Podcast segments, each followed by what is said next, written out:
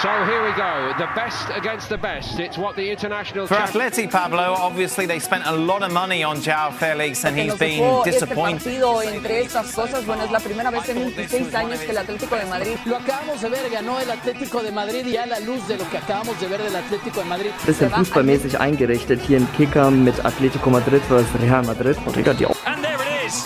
Atletico Madrid are champions. They have Con done il it. rispetto dovuto a un grande campione e un grande allenatore. Solo, aquí también tenemos huevo. Juventus, Atlético Madrid, la The second rivincita. time under Diego Simeone. And they had to do it the hard way here. They were poor in the first ¿Qué quiero yo? ¿Y qué deseo yo? Ganar, ganar y ganar y volver a ganar. Eso es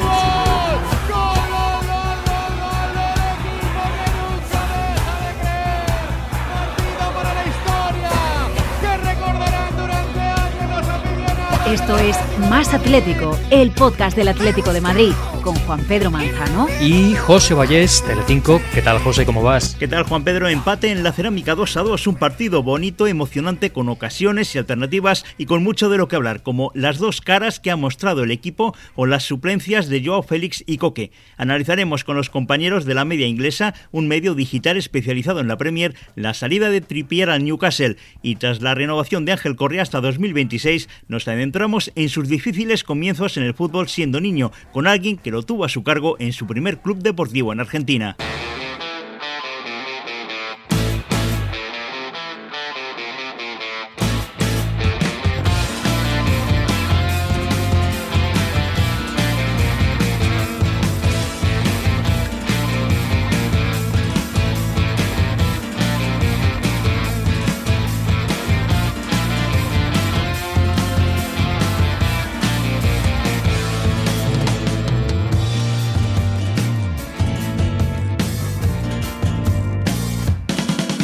Tenemos hoy un plantel exquisito. Exquisito y periférico. Lo periférico mola, si lo sabré yo, que también lo soy. Periférico y occidental. En Santiago está Surso Melchor, la voz de Galicia. ¿Qué tal, Surso? ¿Cómo estás, amigo? ¿Qué tal? Buenas noches. ¿Los Reyes bien? Hombre, eh, mi familia ha tenido mucho trabajo, pero, pero bien, bien. No sé qué tal os habréis portado, yo he tenido trabajo en vuestra zona. ¿Qué te ha parecido el Atleti? Pues la verdad es que no me ha gustado, no me ha gustado, pero no, no, no por nada, sino porque veo un equipo que no ha tenido el control en ningún momento, que ha dado pasecitos, que no concretaban el pase, con una salida de balón sucia, en ningún momento ha tenido el dominio, excepto esos minutos en los que hemos conseguido empatar. Y, nada, ha mostrado una cara preocupante, la verdad, porque se puede perder, ganar o empatar, pero por lo menos hay que, hay que mostrar un poco más de, lo decía el Cholo, ¿no? Estamos dormidos, pues yo les he visto dormidos todo el tiempo. Y en Badajoz, otro periférico, el gran Pepe Orantos, diario hoy de Extremadura. Pepe, bienvenido a Más Atlético. Muchas gracias y bien hallados. Benévolos los Reyes también contigo, has estado trabajando como Surso. Yo eh, siempre prefiero pillarme esta semana de Reyes de vacaciones por, por todo y este año me han traído dos positivos en un test antígeno, así que mm, lo, lo he, lo he hecho todo. he hecho todo el, el paquete justo. Oye, dime, ¿cómo has visto al Atleti? Bien, bien. En esa línea, vamos a ver, yo entiendo a Suso que dice que no le ha gustado. Yo eh, sigo creyendo que, que, la que el Cholo maneja a este equipo como un corredor de Fórmula 1, ¿no? que tiene el mapeo de, botones en el, en, el, en el volante y que dependiendo de lo que él quiere, pulsa un, un otro botón. A mí me resulta extraño, he leído también en Twitter cómo de repente pasa a ser el equipo más blando de la liga, porque pierde todos los duelos, pierde todos los choques, pierde no sé qué, y de repente hace un cambio de pizarra, hace un cambio de, estrategia, vuelve a jugar con cinco atrás y, y empiezan a ser competitivos, a ganar duelos, a disputar balones, a ser agresivos. A mí es que, mm, no sé, yo he- hace tiempo que he dejado ya de intentar analizar eh, en qué momento el Cholo le da un botón y, o, o le deja de dar a otro. ¿no? O no sé. Lo comentabais los dos, ha sido un partido con alternativas, con dominio del Villarreal en la primera parte, luego en la segunda, con los cambios, ha sido el Atlético de Madrid el que, ha, que ha dominado, incluso jugando bastante bien. La pregunta, y no es la primera vez que, no, que nos la hacemos, es por qué no jugamos siempre como en la segunda parte, aunque no hay que olvidar, claro, que enfrente hay otro equipo que también juega y que lo hace bien. A mí me llamó mucho la atención eh, la disposición en la salida, yo vi que subía mucho la línea a, a presionar y me pareció bien, vi, vi a Mateo Cuña, que me gusta cada día más, y vi a Correa, que presionaban arriba y, estaba viendo que, digo, igual el rollo de este partido va hoy de, intentar robar el balón muy arriba y correr, ¿no? Y de repente veo que el Villarreal, que la toca muy bien, evita esa, esa presión y empiezan a jugar ellos a su, a su antojo, ¿no? A partir de ahí viene el golazo de Correa, viene la ocasión de Cuña y se vuelven a diluir.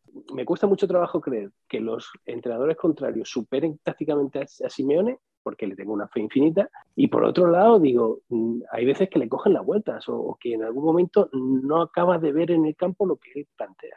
Bueno, pues a este hilo justificaban Mario Hermoso y Marcos Llorente al finalizar el partido este tobogán de sensaciones de las que habláis. Y le decían que es que el Villarreal tiene un cuadro muy consolidado y engrasado. Hermoso y Llorente. Vienen de hacer un grandísimo temporada este año anterior, eh, consolidando el equipo, tienen jugadores de mucho talento, eh, saben a lo que juegan y, bueno, eh, siempre son difíciles los partidos y yo creo que cada vez mucho más, ¿no? Cada vez va creciendo mucho más el nivel competitivo de la liga. Siempre es un partido complicado aquí en su casa, es un gran rival que juega muy bien al fútbol, hoy nos ha puesto las cosas difíciles, durante los primeros 60 minutos hemos sufrido mucho, pero luego el equipo ha, ha sabido darle la vuelta con los cambios, gente fresca, hemos conseguido hacer lo que queríamos y, y nos llevamos un punto. Surso, ¿a ti qué te ha parecido? A ver, yo, por descontado, que yo soy un cholista, pero no futbolístico, yo soy un cholista de, de la vida. Es decir, yo vivo, yo vivo la vida como, como, como si fuese un, un guerrero el cholo. Esto por. Con lo cual, jamás le cuestiono y jamás analizo absolutamente nada de lo que hace, porque siempre me parece bien. Yo también creo que no debemos olvidarnos de un detalle muy importante y que no es solamente de este partido, sino que es la tónica de todos los partidos. Nosotros hemos hecho casi la mitad de faltas que el Villarreal. Nos hemos ido con dos, las dos únicas tarjetas amarillas del encuentro, el Villarreal ninguna, y el expulsado. A Joao Félix le han pegado un, un manotazo en la cara como el que le costó la expulsión a él. Ni amarilla ha sido. Albiol le ha metido el pie en el tobillo, ni amarilla ha sido. Entonces, independientemente de que efectivamente nos han, nos han presionado muy arriba, no nos han dejado salir, pero cada vez que nosotros intentábamos sacar el balón jugado, había falta táctica. Entonces, así también ellos han tenido más éxito en, en, en, en esa presión. Después yo creo, yo soy cuñista también, es decir, a mí Mateus Cuña me encanta, me parece que además nos va a dar mucho servicio porque es puro Atlético de Madrid, pero yo nunca dejaría a Joe Félix en el banco, porque cada vez que ese chico sale al campo, pasan cosas. No solamente es el cambio de sistema, porque el Atleti ha hecho malos partidos con, con, el, con cinco atrás también. Sinceramente, yo creo que hay que buscarle el encaje sin, por supuesto, eh, que eso suponga que Angelito Correa se quede fuera, porque está, está, demostrando que tiene que estar. Nosotros estamos teniendo muchos, muchas dificultades en el centro del campo. El centro del campo no, no está. Eh, hoy con Dogbia ha hecho un partido malísimo y, y Rodrigo de Paul, que me encanta, ha hecho un partido malo no ha, no ha, tenido éxito en el pase y en, todo, en casi todos los duelos los ha perdido. Esa conjunción de no nos dejan salir con presión y con falta, eh, más que nuestro centro del campo ha estado mal, pues ha, ha, fomentado un partido en el que nosotros no hemos estado. Porque el Atleti este año, no sé por qué, pasó el día del Liverpool, ya pasó otros días, cuando muestra su mejor versión es cuando ya tiene el partido perdido. Contrariamente a lo que siempre nos pasaba, que éramos unos enormes administradores de resultados, ahora no sabemos administrarlo.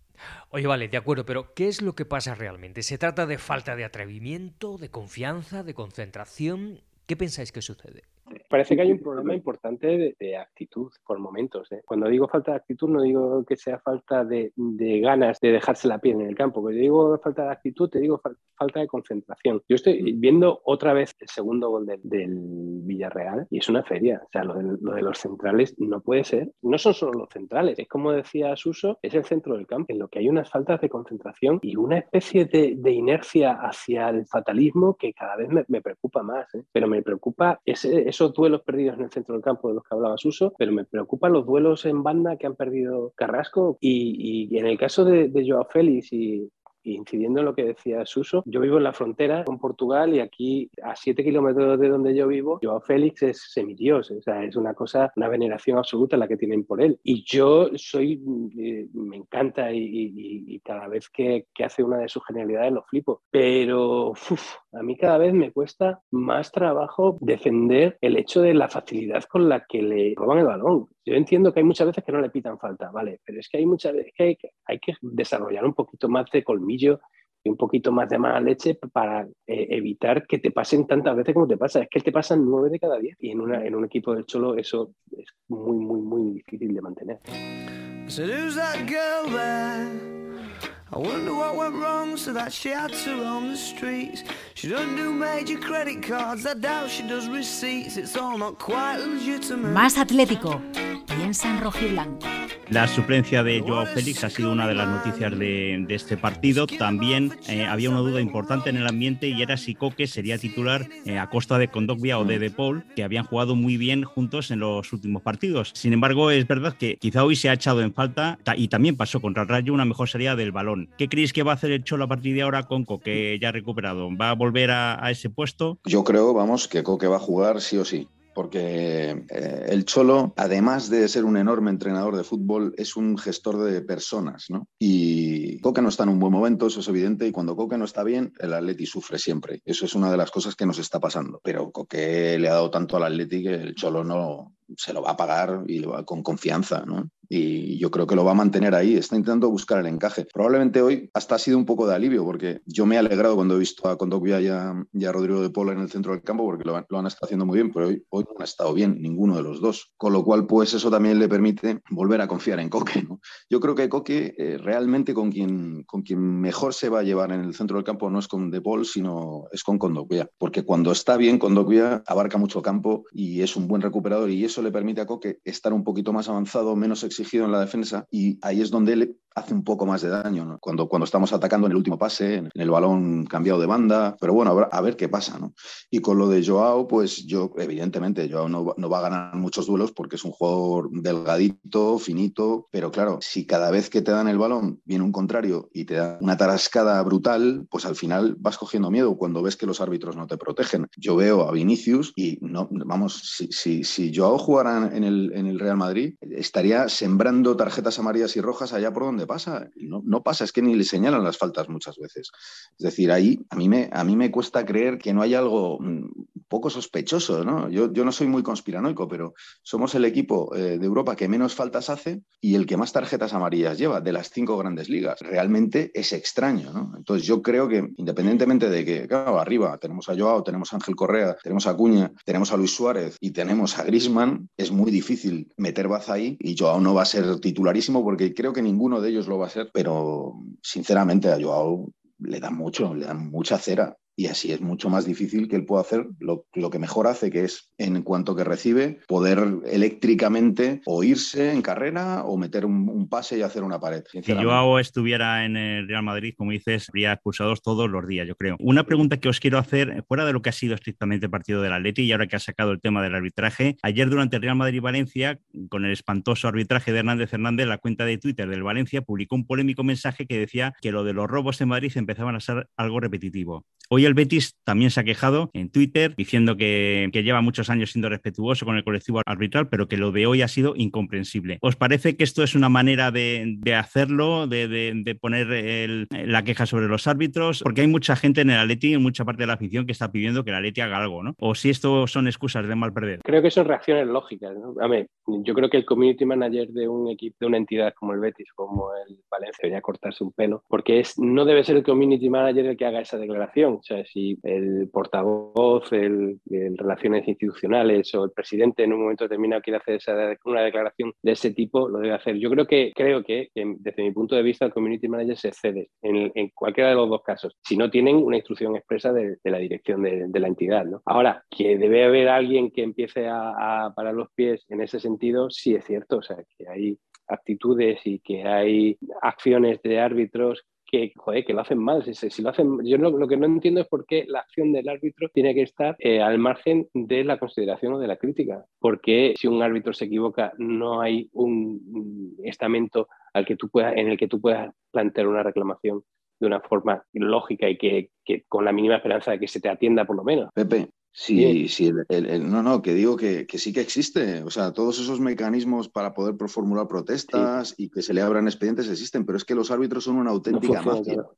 Claro, claro, que no funciona. O sea, que, que no, no, tú no tienes la mínima esperanza, aunque exista, aunque exista el mecanismo, tú no tienes la mínima esperanza, ningún club, ningún equipo puede tener la mínima esperanza de que les vayan a dar audiencia en una reclamación de ese tipo. Pues lo das por perdidos, evidentemente, y acaba claro. pasando cosas como estas, ¿no? Que, que, yo, que yo, creo que están un poco fuera del sitio. Yo también leo a muchos colchoneros en, en, Twitter siempre reclamándole al club que tiene que alzar la voz y todo esto, y realmente es que es contraproducente. Realmente lo que nos está pasando este año, independientemente de que no estamos bien, que no estamos dando nuestra mejor versión, independientemente de todo eso, también es cierto que los arbitrajes están teniendo una, una influencia en nuestro juego brutal, por todo esto que hablo de las faltas no pitadas, de las tarjetas amarillas que nos han lastrado muchísimo, eh, y así es difícil, es decir, da la sensación de que... No digo que da la sensación que el Atleti no puede ganar la liga dos veces seguidas, porque se le desmonta el chiringuito a, a, a, al, al, duopolio y entonces no, no, vaya a ser, ¿no? Y entonces nos están masacrando desde el principio y al Madrid le están beneficiando porque el chiringuito necesita que el Madrid esté ahí arriba y que gane y pronto veremos cómo al Barcelona se le beneficia porque no vaya a ser que se quede fuera de Champions y, no puedan remontar. Porque esto al final es un negocio que va de que el Madrid y el Barcelona vayan bien. Y cuando nosotros nos metemos por medio, les fastidia al, al chiringuito, que es todo esto de la liga. Y evidentemente, pues cuantas más piedras en el camino nos pongan, mejor. Y aún así, a veces ganamos. Es que tenemos un mérito enorme.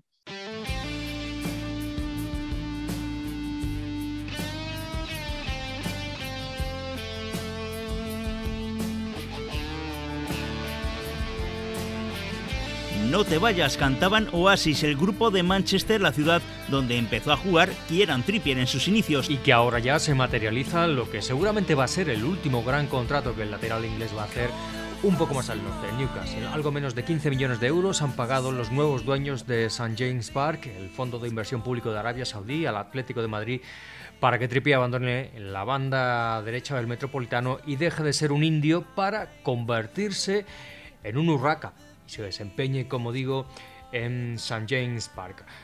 Juan Corellano es compañero de uno de los medios especializados en la Premier League más recomendado y que mejor conoce el fútbol inglés. Juan Corellano, la media inglesa, ¿qué tal? Bienvenido a Más Atlético. ¿Cómo te va, amigo?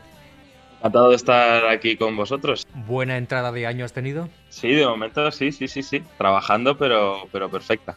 Muy bien, pues dentro de este trabajo que te ha mantenido activo el arranque del año, entendemos que también está Kirian Trippier, por el que te convocamos aquí en Más Atlético. Bueno, por lo que se está escuchando sobre todo desde la prensa británica, sobre los detalles un poco de, de la operación, me parece que en términos generales es, bueno, como se dice, un win-win yo creo que para, para ambos equipos. Creo que en primer lugar para, para Atlético de Madrid bueno, pues eh, se ha esforzado a vender a un futbolista que desde luego, desde que llegó al Atleti es importante para, para, el equipo, que en cierto modo no hay un reemplazo demasiado natural para, para su posición, pero desde luego saca yo creo que un buen dinero por un, eh, por un eh, bueno, pues por un futbolista que, que ya tiene 31 años y sobre todo que había entrado en esa fase peligrosa del, del contrato en la que ya le quedaba año y medio y como ha dicho alguna vez el Cholo, eh, bueno, pues nada puedes hacer cuando un futbolista ya está decidido a, marcharse. Creo que en ese caso de una situación un poco adversa, el Atleti saca un buen, buen dinero por un futbolista ya, veterano y que estaba cerca de acabar, de acabar contrato. Pues eh, antes de seguir analizando la salida de Kylian Trippier, yo te quería preguntar, Juan Carlos, sobre el equipo que se lo lleva, el Newcastle, un equipo de los de mayor tradición e historia de Inglaterra pero que ahora está luchando por no descender y a la vez fichando grandes jugadores como Trippier. ¿Qué es lo que ha pasado con este, este club? Bueno, ha sido una de las compras probablemente más relevantes de un club del fútbol inglés y del panorama del fútbol mundial de los últimos tiempos. Ha desatado un terremoto impresionante en, en Inglaterra.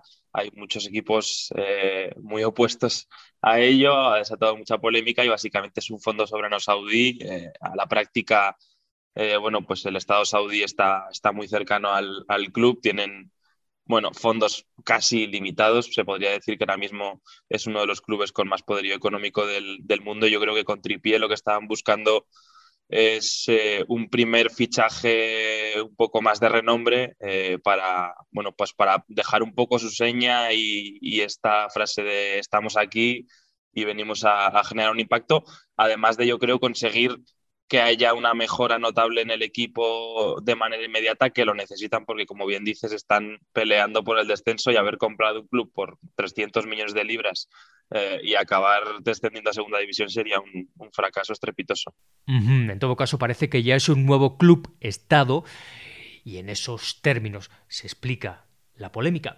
Regresando a Tripié, Juan, y de sus posibles sustitutos para el Atleti, dos son los nombres que más están sonando ahora mismo y que provienen eh, también de la Premier League, el español el capitán del Chelsea, César Aspilicueta, que parece que sería la opción deseada por el Cholo Simeone, y un viejo conocido aquí también en España, el ex lateral portugués del Barça y hoy en el Wolverhampton, Nelson Semedo.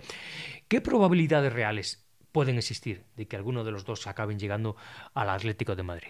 Yo la de Semedo, la verdad es que la veo más remota, porque es un jugador que ha llegado hace relativamente poco a los Wolves y además por un dinero importante. Eh, creo que Azpilicueta tendría más sentido porque el español acaba contrato, eh, veremos si renueva o no, parece que esta puede ser su última temporada en, el Chelsea, desde luego creo que sería un eh, jugador para un remedio inmediato bueno para el Atlético de Madrid, desde luego no para el medio largo plazo porque ya tiene 32 años, pero un futbolista de garantías, un gran profesional y yo creo que un, un buen reemplazo que además ya ha jugado en esa posición tanto de lateral como de carrilero, como incluso como tercer central en una línea de tres, así que yo creo que esa polivalencia también puede jugar a favor de, de Leti del Cholo.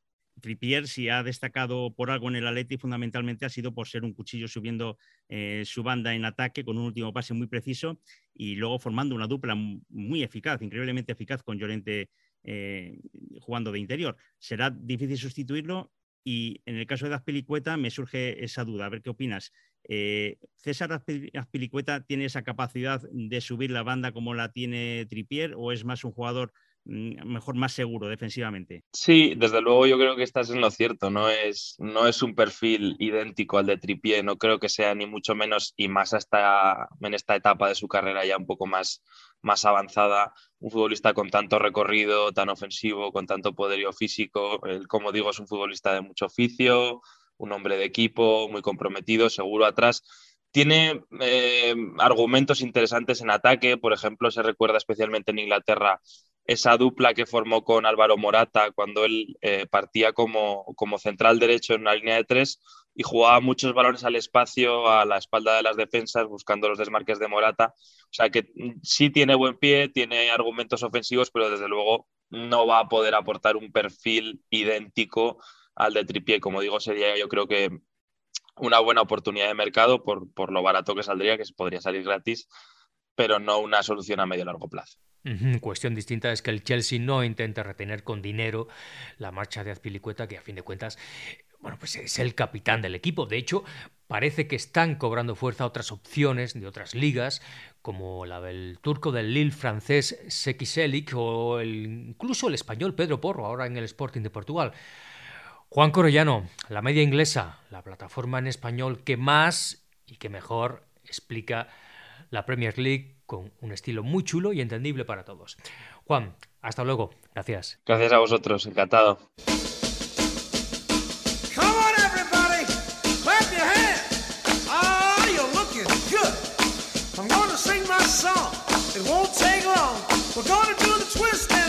Más Atlético.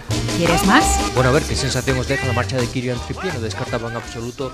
Juan Corellano nos decía que venga Azpilicueta a la Leti y deje el Chelsea. ¿Qué opináis? ¿Puede ser o no puede ser? Bueno, a mí me parecería una excelsa noticia. Primero, porque puede jugar de lateral y de central, lo que me parece, me parece que tiene una categoría y un criterio que, y una experiencia que nos vendría de perlas y creo que vamos, me parecería cambiar eh, eh, un tripier que ya no estaba comprometido y que ya no estaba en esto por, un tío que, tiene mucha solvencia. Yo plenamente de acuerdo con él, entre otras cosas porque Eh, efectivamente. A mí me sorprendió mucho cuando vino. No, no, confío en los jugadores ingleses porque nunca se aclimatan. Lo bien que se aclimató, parece que había estado en el Atleti toda la vida. Le debemos mucho. Yo creo que ha sido un buen profesional, pero realmente él no estaba comprometido porque tenía problemas personales, seguramente familiares, de su familia, que él no, no, no se la pudo traer a España. Entonces, pues para tener a alguien así es mejor no tenerlo y yo creo que al final pues está bien dejarlo ir independientemente de, de, del roto que nos haga. Si viene Azpilicueta, yo creo que salimos eh, ganando con el cambio, sinceramente. Me parece un jugador extraordinario y que, y que además tiene una polivalencia que le hace doblemente necesario porque nosotros tenemos un problema ahora mismo con los centrales. Entonces, tener un lateral que pueda jugar de, de central siempre nos va a venir bien. Rosario es el Parque Independencia. Se viene un debut en San Lorenzo. Afuera el 8, Kalinski, adentro el 32. Entonces, Ángel Correa, debut absoluto para el Rosarino de 18 años. Ese enganche, Papa Francisco le dio la confirmación. Ya balón dentro para Tuan Griezmann, el tiro al segundo palo, gol, gol, gol, gol, gol,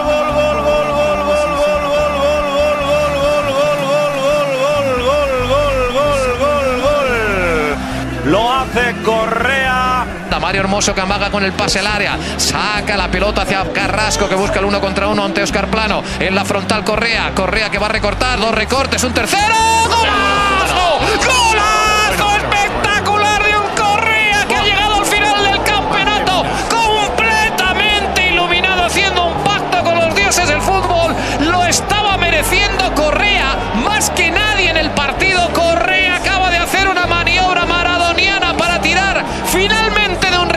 muy al uruguaya, muy de Luis Suárez, la punterita. Renovar una vez más con, con el club es una, una, alegría inmensa para mí. Eh, llevar tantos años yo siento que, que, es mi casa, me quedaría con, con dos, con el, con el, último gol en el Calderón y, y con, el, con el gol en, en Valladolid.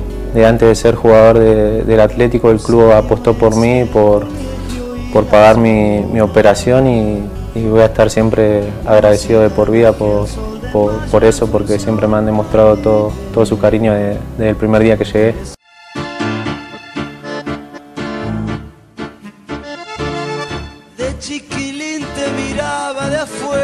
Ángel Correa ha renovado con el Atlético de Madrid hasta el año 2026. Lleva ya seis temporadas en el Atleti. El Cholo lo ha utilizado siempre por su polivalencia en distintas posiciones, por su capacidad combativa y goleadora y por su carácter también. Ha logrado goles míticos, como el que escuchábamos antes, el último que se marcó en el Calderón o el que también acabamos de oír, el que certificaba el título de liga el año pasado. Sin embargo, nunca ha sido titularísimo y con frecuencia incluso se ha hablado de posibles traspasos para hacer caja con su venta. Pese a todo, ha resistido sin un mal gesto nunca o una declaración salida de tono, siempre trabajo y esfuerzo siliente, callado. Un jugador diferente, epítome del canchero criado en los potreros argentinos, en la calle, con una vida muy dura, en la que casi nada le ha sido fácil. Un chico que tuvo que hacerse adulto cuando no tenía casi edad para ser adolescente siquiera. Nacido y criado en un barrio conflictivo, el barrio de las Flores, en Rosario, en Argentina, golpeado por la pobreza, las drogas y la delincuencia, pero también un barrio con muchas personas solidarias y dedicadas a intentar darles un futuro a través de la acción social y el deporte a esos chavales de la calle, chavales como lo fue Ángel Correa en su día, que comenzó a pegarle patadas a un balón en una asociación deportiva llamada 6 de Mayo. Es por esa razón que Más Atlético hemos entendido que en un tiempo en que seguramente con frecuencia a los chavales de cantera les inculcan antes la asociación de ser futbolista con el éxito y el dinero, más que con los valores como el compañerismo, el esfuerzo, la perseverancia, la deportividad, la capacidad para construirse sueños, el trabajo en equipo o simplemente el juego. En ese barrio de las Flores nos escucha ahora Maximiliano Juri. ¿Qué tal, Maximiliano? Bienvenido a Más Atlético. ¿Qué? Buenas noches. ¿Cómo están ustedes? La verdad que es un gusto la convocatoria y muy contento por, por, poder conversar con ustedes. Maximiliano Juri, más conocido en el barrio de las Flores en Rosario como Maxi Juri, era árbitro con los niños y fue una de esas personas entregadas a luchar por los chavales de barrio y darles una oportunidad. Él fue uno eh, de los que se cruzó en la vida de Ángel Correa cuando era un niño. ¿Con qué edad en ese momento, Maxi? Y yo cuando lo conozco a Ángel, él estaba en los seis años, siete años. ¿En qué circunstancias fue esa etapa, Maximiliano? ¿Cómo lo recuerdas tú? Bueno, yo Ángel lo, lo conozco desde mi labor arbitral, eh, cuando yo me desempeñaba como árbitro en, en el fútbol infantil de, de, la Asociación Rosarina de Fútbol, eh, donde Ángel participaba no con ese equipo, con, con 6 de mayo, porque ese club eh, donde Ángel inició y dio sus primeros pasos eh, pertenecía a otra liga. Lo que pasa es que había un torneo que se llamaba el torneo de las bicicletas, en donde para el ganador, la categoría campeona, eh, se regalaban y obtenían los rodados los chicos. Entonces había llegado varias veces a la final el equipo de, eh, a instancia final, el, equipo 6 de mayo de Ángel, donde tenían un muy buen cuadro, un muy buen plantel y bueno, muchas veces me ha tocado eh, arbitrarlo. Es ahí donde nace mi, mi relación eh, con Ángel y después, bueno, sigue a través, ya con un contacto más estrecho y directo, cuando él se, se suma a las filas de, de la Alianza Sport. Y Maxi, cuéntanos, ¿qué características le veías ya a esa, a esa temprana edad? Eh, ¿qué, ¿Cómo era Ángel Correa como jugador? Un jugador eh, totalmente distinto, José. Él tenía en ese equipo que, que comandaba César Ívalo, su histórico entrenador, que después lo ha tenido eh, el primer y único año que él estuvo en, cancha grande en Alianza.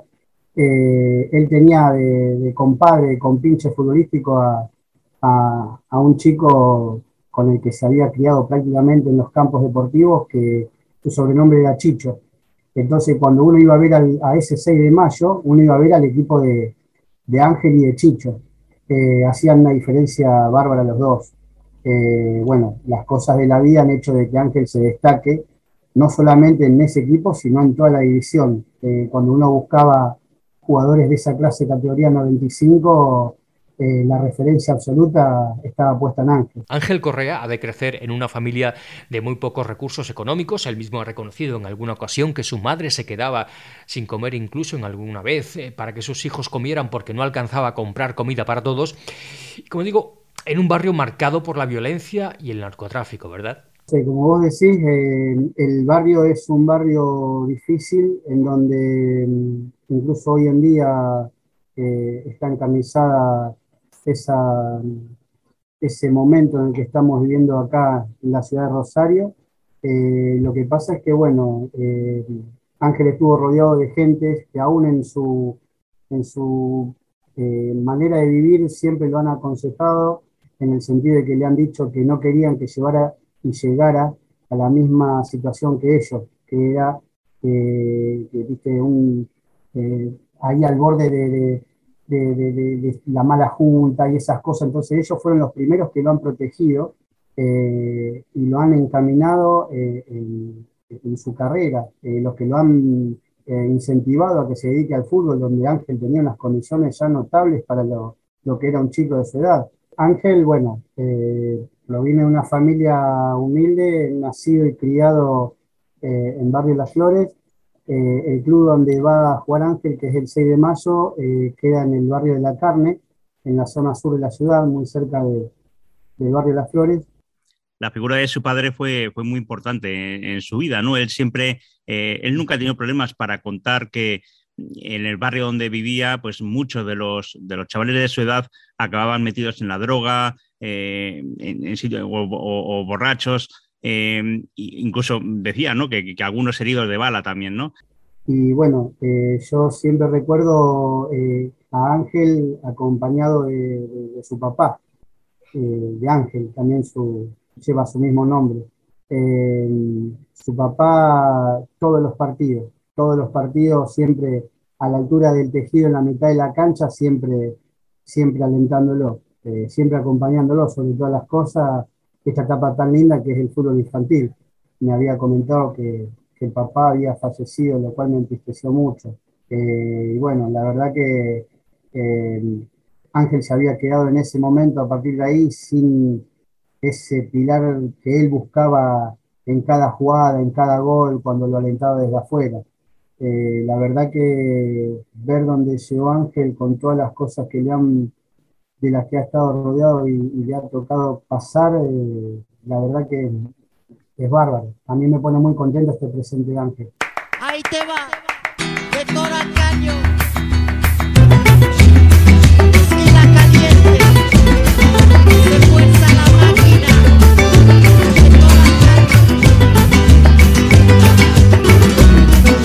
No solo murió su padre, también murió su, su hermano mayor.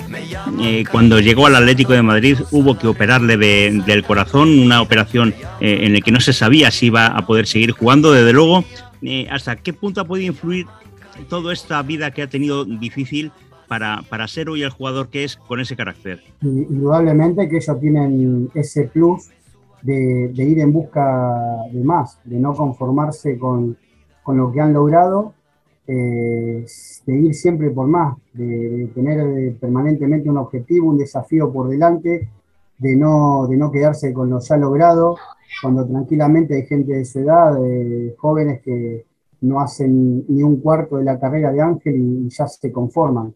Y pareciera que este Ángel no tiene techo, eh, solamente el techo se lo pondrá él, pero por ahora no se avisora de que Ángel, digamos, bueno, esto más de lo que dio no va a dar. Todo lo contrario, Ángel todo el tiempo te sorprende. Te sorprende como sorprendía de chico y sorprendía en infantiles.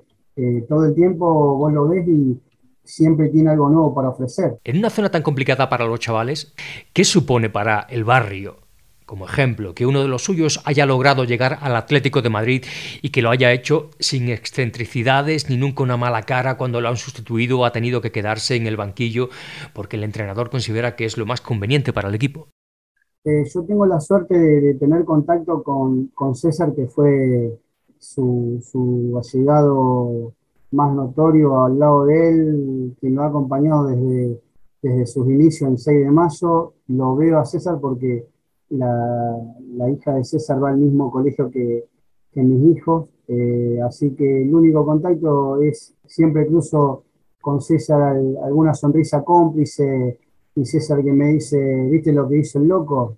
Eh, ¿Viste lo que hizo? ¿Viste dónde llegó? Y la verdad que eh, uno, ya te vuelvo a repetir, por ahí soy reiterativo, pero es de mucha felicidad lo que a uno le pasa, es encariñarse con, con los chicos, no solamente que han llegado, sino con la posibilidad de los chicos que no han tenido la posibilidad de destacarse como Ángel, pero bueno, cuando uno se encuentra ante estos monstruos de, de tamaño magnitud, eh, donde vos lo ves en el fútbol internacional eh, brillar eh, a la altura de, de los grandes, de los consagrados, ¿viste? de los que tienen renombre, los que son tapas, y bueno, vos le ves todas las condiciones a él para hacerlo. Y es tal cual lo que vos decís, nunca una mala cara, eh, no solamente a Diego en el Atlético, sino yo no recuerdo haberlo visto mal a Ángel dentro de un campo de juego, ni cuando ha sido sustituido, que han sido muy pocas o casi nunca las veces, como tampoco verlo, viste, mal, eh, salir de mal humor dentro de un campo de juego, siempre muy cariñoso Ángel, eh, llegaba, saludaba y terminaba el partido, él saludaba, así que la verdad que eh, quienes han encaminado la carrera de Ángel, aún sabiendo de los golpes duros que ha, que ha sabido tener, eh, es para felicitarlo. Maximiliano Jurí, desde la ciudad de Rosario, en Argentina. Gracias por compartir hoy con nosotros en Más Atlético cómo fue el pasado de un chico muy importante para el Atleti y que tuvo la fortuna de, pese a todo, cruzarse en su vida con gente como tú. Muchas gracias. Un abrazo grande para ustedes, para toda la afición y bueno, eh, un, saludo grande José y, Juan Pedro y muchas gracias por, hacerme participar de este reconocimiento para, para, una figura destacadísima del fútbol argentino y aparte alguien a quien yo estimo y recuerdo con mucho cariño. Un saludo grande para Ángel. Qué historia la de Angelito Correa, ¿verdad? Una historia como muy del Atlético de Madrid, ¿nos parece? En tanto que esfuerzo, superación y lucha hasta lograr los sueños en grande. Es emocionante. Totalmente. Yo creo que lo de, lo de lo de Ángel Correa es emocionante. Yo alguna vez me he puesto en su piel cuando conseguí dejar Argentina después de la historia humana tan alucinante que te lleva detrás. Llegas, pasas el reconocimiento médico con el Atlético de Madrid, un, equipo de primer nivel en Europa, consigues dejar atrás todo, vas a sacar adelante a tu, tu familia de una forma definitiva y en el reconocimiento médico te dicen que tienes un tumor en el corazón, que a mí me lo dicen a mí ahora mismo y, mm, yo no sé si podría superarlo psicológicamente. Y ese tipo no solo lo, supera, sino que sale adelante, se opera, que se opera con éxito, que vuelve y que se convierte en el jugador que, ahora es. Teniendo en cuenta que, no tenemos eh, canterano en el primer equipo apenas algo Coque y que no hay perspectiva de que tengamos alguno a corto plazo, yo creo que los atléticos sentimos a, Correa como un canterano más, como un jugador del Atleti de toda la vida. Llegó con 18 años, se hizo aquí y para nosotros es uno de los nuestros sin ninguna duda. Sí, sí, absolutamente, no puedo estar más de acuerdo. Es, es uno de los nuestros y a mí es con los que me gusta jugar, con gente así. Me da igual que lo hagan mejor o peor, pero yo exijo compromiso y exijo mm, pues lo que tiene Ángel Correa, que es, que es del Atlético de Madrid. Y cuando un jugador juega para el equipo eh, que siente en su corazón, en el corazón que el Atlético de Madrid le ha dado, porque él siempre lo resalta esto, ¿no? que le debe, le debe la vida al Atleti, pues las cosas cambian mucho. ¿no? Yo en esto siempre me quedo con una frase del gran capitán Gaby que decía, yo cuando era pequeño no quería ser jugador de fútbol, quería ser jugador del Atlético de Madrid. Pues cuantos más espíritus de Gaby tengamos en la plantilla, mejor nos irá. Y yo creo que Ángel pues, es una persona que es un jugador que, tiene una categoría eh, de, los top, top de Europa, pero que desgraciadamente pues, su personalidad, que es menos eh, así, digamos que, que, no es de esos que venden camisetas, ¿no? Pues, pues eso le perjudica. Y, y, todos somos injustos con él, porque yo soy el primero que muchas veces le he criticado porque si fallaba y no sé qué. Y realmente la liga del año pasado le debemos mucho a ese puntín y, a esos goles que nos dio en los últimos partidos. Y, yo ahora mismo le veo el que, el que está más en forma. ¿no? Ya, ha metido un golazo y luego en el gol de Condopia el, el, remate que hace es extraordinario. Es de lo poco que yo he visto bueno del partido de hoy. Así que ojalá merecidísima renovación y ojalá se termine, se termine quedando aquí toda la vida. Os quiero preguntar una última cosa, eh, no sé si lo habéis visto, es una foto de, un viejo conocido, de Arda Turán, con la camiseta del Galatasaray y unos cuantos kilos de más, una foto que se ha hecho viral. Eh, no sé qué, si la habéis visto y qué os parece esa imagen. Sí, sí, yo, yo sí la he visto, yo sí la he visto, a mí me parece genial. a mí es que el personaje de Arda Turán me, parece genial. O desde el tipo aquel que le tiró una bota a un árbitro hasta el que Em, aparece, bueno, aparecía con la pistola aquella en la discoteca, hasta esa. Pero mm, eh, son ese tipo de futbolistas que, en el comentario que yo leía en la foto que aparecía hoy en Twitter, era, dice, ojo, que hay mucho, en muchas 24 mm, horas de fútbol sala de Castilla-La Mancha, este es el prototipo de jugón, Bueno, pues este es el prototipo, este es el prototipo de jugón que, que, siempre que nos enamoró con su fútbol, que nos enamoró con su idiosincrasia particular y que nos enamoró con su forma de ser y que evidentemente eh, es tan volátil que podía parecer, pues eso, se fue como se fue al Barça, eh, la lió como las liaba en el campo y las debe liar dentro, fuera y, de medio pensionista. Es, a mí me encanta, es una figura que me encanta. Yo también he visto la, la imagen y hombre, eh, Arda Turán nos ha dado mucho, nos ha dado mucho y, yo tengo un muy buen recuerdo de él y es una persona que siempre, siempre vamos a querer. Pero claro, tampoco se podía augurar nada bueno de un jugador que se marcha del Atleti porque no quiere correr.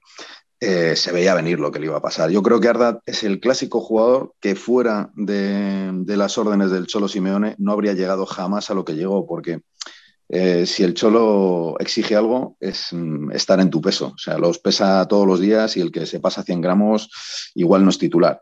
Con lo cual yo creo que esa disciplina que le impuso el cholo fue la que, en unión de el vamos, incalculable talento que tiene este hombre, eh, pues, pues hizo el jugador que fue y, pero luego se marchó de la manera que se marchó, porque yo creo que él estaba ya cansado de tanta disciplina y de, tanta dieta y de, no poder vivir, ¿no?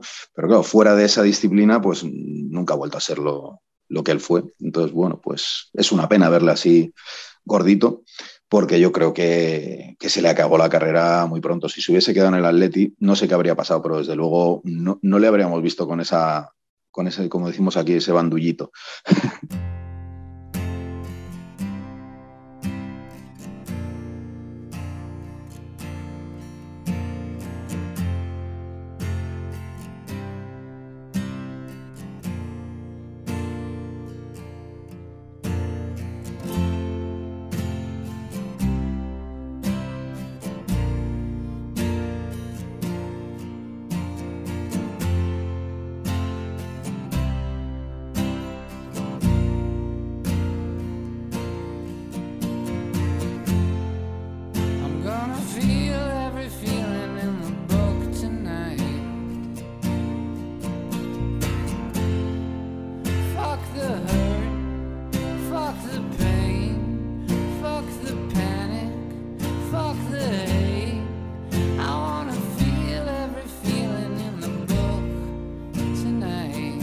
por semana el hincha huye de su casa y asiste al estadio.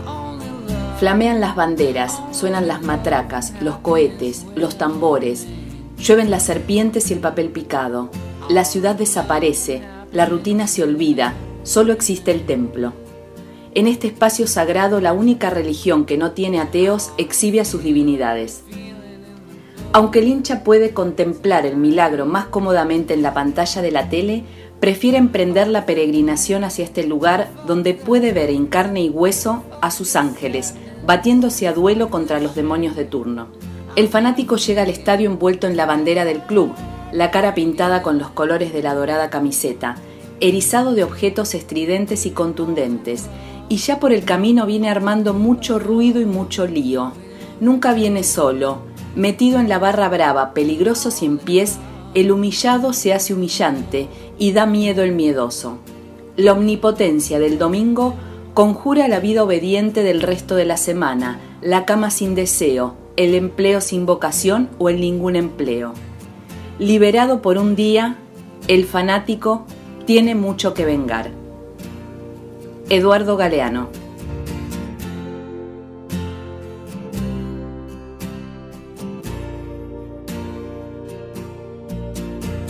Más Atlético, el podcast del Atlético de Madrid. Si te gusta, cuéntalo por ahí. Si no, pide que lo prohíban. Y cuanto antes, mejor. Te apoyamos.